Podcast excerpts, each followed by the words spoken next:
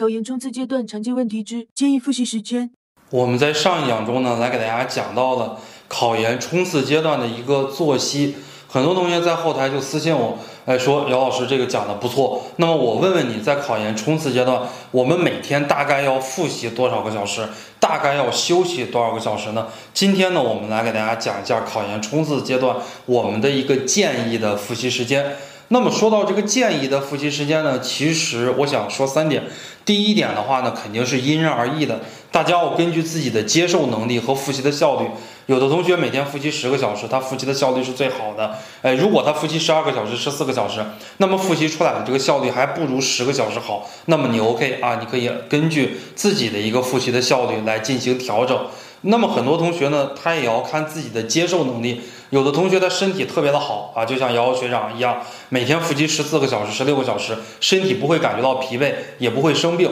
那么有的同学每天复习十二个小时、十三个小时，可能第二天就得去医院去打点滴了。要根据自己的身体的接受能力和自己复习的效率来看。第二点的话呢，大家就是根据自己前一个阶段复习的状态和效率。如果你自己前一个阶段觉得复习的特别的好，那么在最后一个复习的一个阶段，你就可以给自己做减法。如果你觉得自己在上一个阶段复习的特别的不好，那么你在自己的冲刺阶段一定要给自己加码，这是一定的。那么第三个方面呢，就是要根据自己报考的学校和专业的难度。有的同学报二幺幺九八五里面非常热门的这种专业，学科语文呀、学科英语呀、小教学前这种非常难考的专业，那么你每天复习的时间一定要复习的长一些。如果你每如果你报的这个学校是一个非二幺、非九八五里边又不是很热门的专业，过了国家线或者说比国家线高一点，就可以百分之百稳上了。那么你就可以每天复习的时间稍微少一些。最后的话呢，给大家提几个方面的建议吧。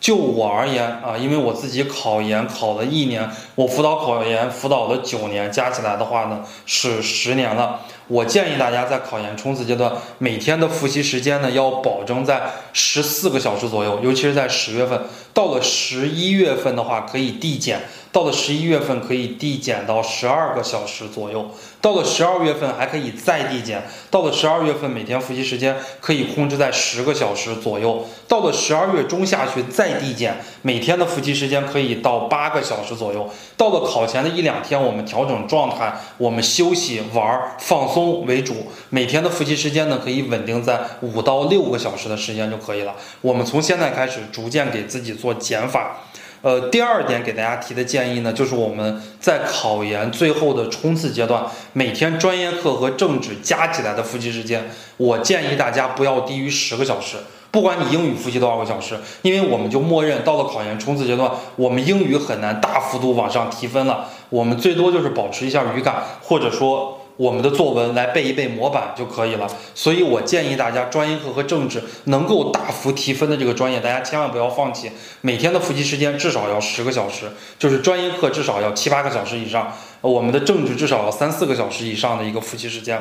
呃，第三点给大家提的建议就是，你之前的哪一门学科学的比较差，你在最后考研冲刺的时候，可以适当的来加一点这个时间。那么英语就算了啊，因为英语的话，你即使现在加一些时间，你前一段时间作文写的不好，翻译不好，完形填空做的不好，你很难在六七十天的时间里边有一个比较大幅度的一个提升。那么这是我给大家提的建议，大家具体在做自己的作息规划的时候，也要结合自己的状态，以及考试的这个时间，以及自己是考三门的，哎，你考的是学硕统考，还是考的是专硕自主命题？那么你的这个复习的时间，或者说你状态的调整，跟你自己考的这个学科的门数也是挂钩的。